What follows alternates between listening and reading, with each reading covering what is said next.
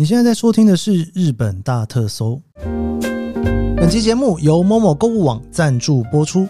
出国玩用手机拍照、拍影片，当然相当方便。不过一直拍下去，手机一下就没电了。而且手机同时还要查 Google Map、绑西瓜卡、坐地铁。出门旅行，我还是会推荐大家：手机归手机，相机归相机。手机负责当旅行的小助理，相机专门拍摄记录整趟旅行。Sony 在今年六月推出专门为 Vlog 打造的全功能相机 ZV-1 Mark II，不用换镜头，而且非常轻，比上一代还要再更超广角。自拍时脸不会占据整个画面，还可以设定电影级风格、高品质收音。详细资讯都放在资讯栏连接，让 ZV-1 Mark II 陪你轻松记录每一趟珍贵的日本旅行。欢迎收听日本大特搜，我是 Keith 研究生。今天是二零二三年令和五年的八月十七号，星期四。上个礼拜四呢，我们聊了东京铁塔哦，就是很不错的拍照的地点哦。那这些地点呢比较多，都还是围绕在东京铁塔的附近。你如果拿手机，应该是随手拍都可以拍进去的状态哈。不过其实你如果常看我的脸书 IG 的话，你会发现很多拍东京铁塔的地点呢，都不是这么的近的哦，我都是在比较远的地方拍的。因为其实从远的地方拍东京铁塔的感觉很不一样哦。你从远的地方拍摄它呢，你就可以拍到它跟整个东京地景哦融合在一起的那种感觉哦。那今天我也来想介绍几个哈，从比较远的地方拍东京铁塔，我很喜欢的地方。用手机拍可能会有一点点的小困难哦。如果你拿相机哈，就准备一个稍微长焦一点的镜头。我们今天就来继续跟大家聊一聊，在东京你要在哪里拍东京铁塔呢？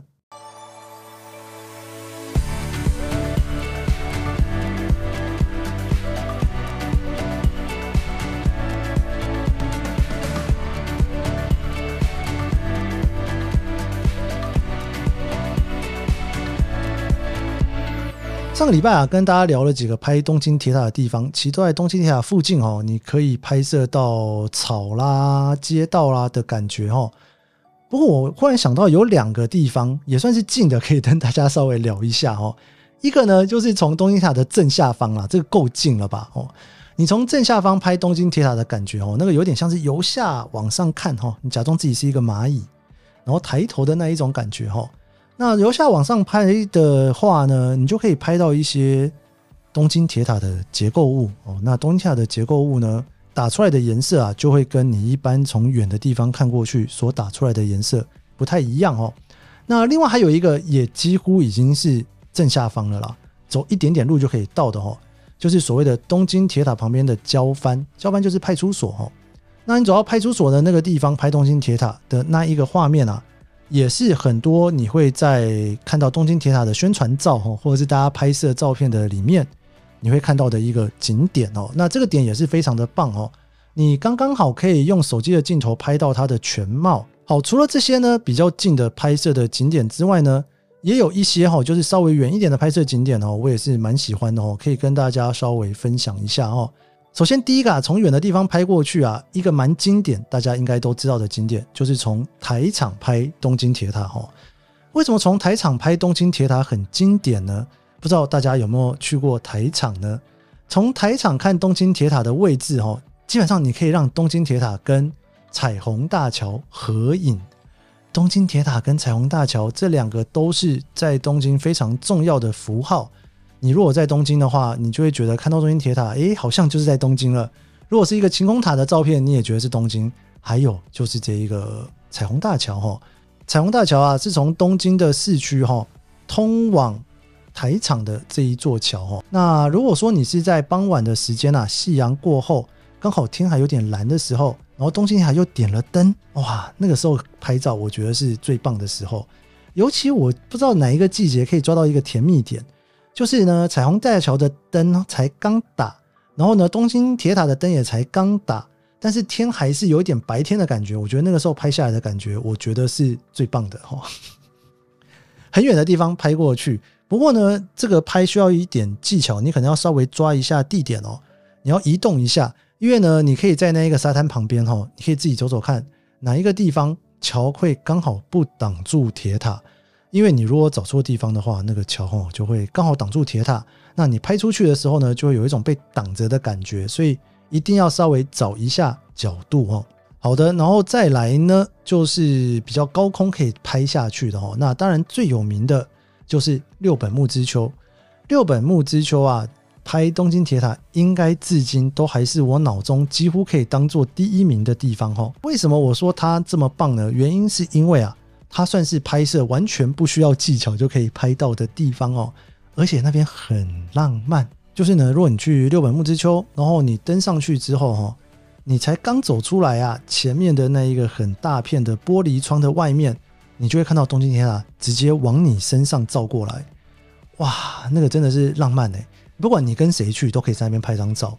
尤其是你可以在太阳下山之前哦，你可以去那边拍一个。白天的样子，然后呢，太阳下山之后呢，你又可以在那边拍东京铁塔的夜景哦。不管你是白天的景色，或者是晚上的景色，因为它离你的距离相对的是蛮近的，所以说你可以用手机就轻松的拍下去。但是呢，你又可以呢，把周边的一些其他的建筑物也拍进去，因为六本木之丘本身还算是蛮高的，你拍过去并不会像是由下往上很容易。挡住铁塔的景色。如果说是以付费的展望台来讲，我心中的第一名还是它啦。在那边除了拍东京铁塔之外，你在那边看看夜景也是相当不错的哦。那当然，现在最流行看夜景的地方已经不是六本木之丘了，而是哪里呢？就是西布亚 sky 哈。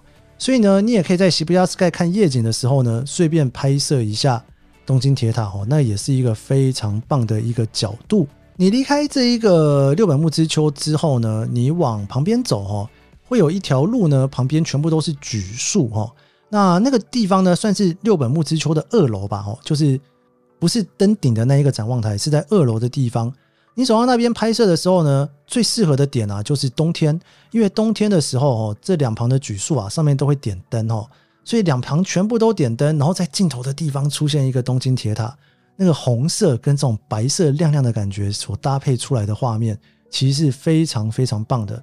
所以到了冬天的时候，我觉得在那个榉树旁边拍东京铁塔，应该算是一个只有在冬天的东京你才能够看到的特殊景色。这是一个我觉得还蛮值得拍照的一个地方。六本木之丘其实有蛮多地方可以拍的哈。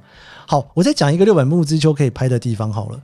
就是呢，你从六本木之丘的算是二楼一楼那边哈，另外还有一个地方叫做六十六广场哦。这个广场六十六的这个地方啊，你拍过去呢，其实有一点点，你右手边就是朝日电视台，然后正前方是东京铁塔，底下你会看到那一个马路哈，是一个有点像是椭，底下你可以看到那个马路哈，是一个曲形的马路哈，有点像是环状的感觉哈，再加上底下的毛利庭园有一些树在那边。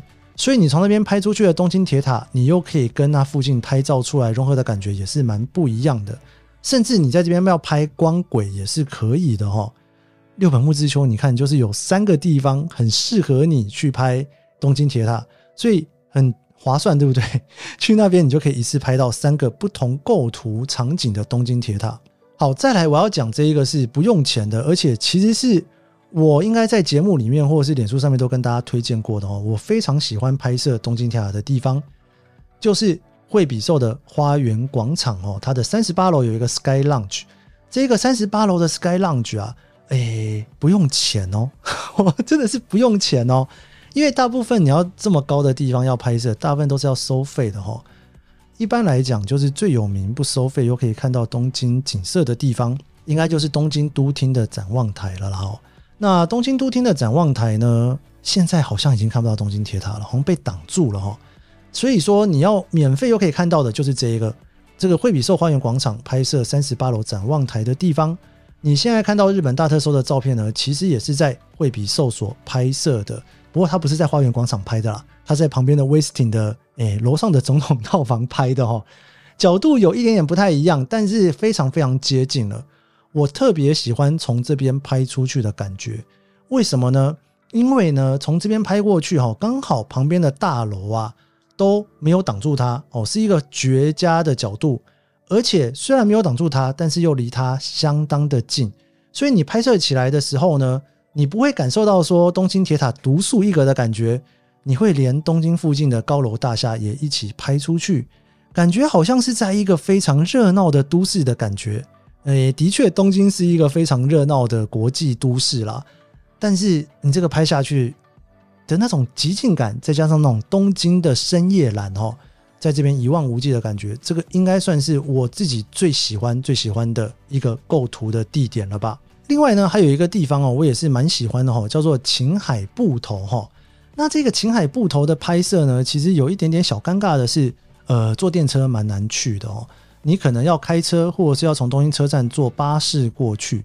这个秦海埠头哈，埠是那一个这个土字旁右边一个埠哦。那秦海是晴天的晴，海边的海。然后头呢是诶，头就是头啦，就是你身上的那一个头哈。所以秦海埠头这边呢，我为什么那么喜欢哦？因为你晚上在那边拍的时候，你可以看到东京铁塔整个反射在水里面的样子。而且旁边还有几栋高楼也会一起反射在水里面。晚上去拍摄它，我觉得几乎是一种绝景的感觉哦。它不是那种你会觉得非常热闹的东京，你会觉得有一点点小小的寂寞，有一点点曲终人散的感觉，有一点点呢，你从这种外面的地方看到东京的感觉哈，就有点像是你从纽泽西看纽约吧，哈。我不知道这样比喻对不对，但是在秦海不同，你这样子拍东京铁塔，的确是有一种微微的抽离感哦，那种浪漫感是很不一样的。那就是有一点点难去了哦，大家可能要想一下就是了哈。还有一个呢，在最近还蛮有名的一个东京铁塔的拍摄点哦，这个是一个日本的摄影师找到拍出来之后呢，就越来越有名。原因是因为啊，你拍摄下去的感觉啊，就是一个东京铁塔被两个建筑物夹在正中央哦。它的拍摄地点呢是在圣空桥上哦。那圣空桥呢，其实从圣空站大江户线的圣空站走过去有一点点距离，也没有到很远啦哦，是走得到的啦哦，应该十分钟左右就可以走到了。那你也可以从新桥那边坐巴士过去哦。那圣空桥上面拍摄东京铁塔，就是我刚讲的，它刚刚好呢被两栋建筑物夹在正中央。有一点那种东京铁塔在夹缝中求生存的感觉，是一种蛮有意思的一种趣味感。不过从顺风桥上面去拍摄的时候呢，有一点小麻烦的就是，你如果要架脚架的话，哈，诶，因为它在桥上，那个车若一经过，会有一点点的晃动，你可能就是要稍微的注意一下。如果车一在跑的话，你拍起来可能就会有一种摇晃的感觉，哈。那当然，你如果白天拍的话呢？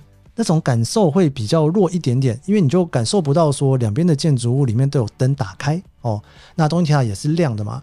那特别适合拍的时间点应该会是在晚上了哈，尤其是就是东京塔刚点灯的时候，外面还有一点亮亮的时候，因为距离有一点点远哦，可能你要架脚架，所以说呢，啊，就我刚刚讲的问题，然后那可能要稍微注意一下要怎么拍摄它比较好。